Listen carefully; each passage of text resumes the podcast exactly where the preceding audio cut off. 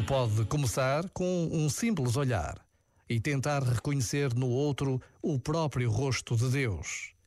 Talvez então me possa tornar o rosto de Deus para o outro. Já agora, vale a pena pensar nisto. Este momento está disponível em podcast no site e na app.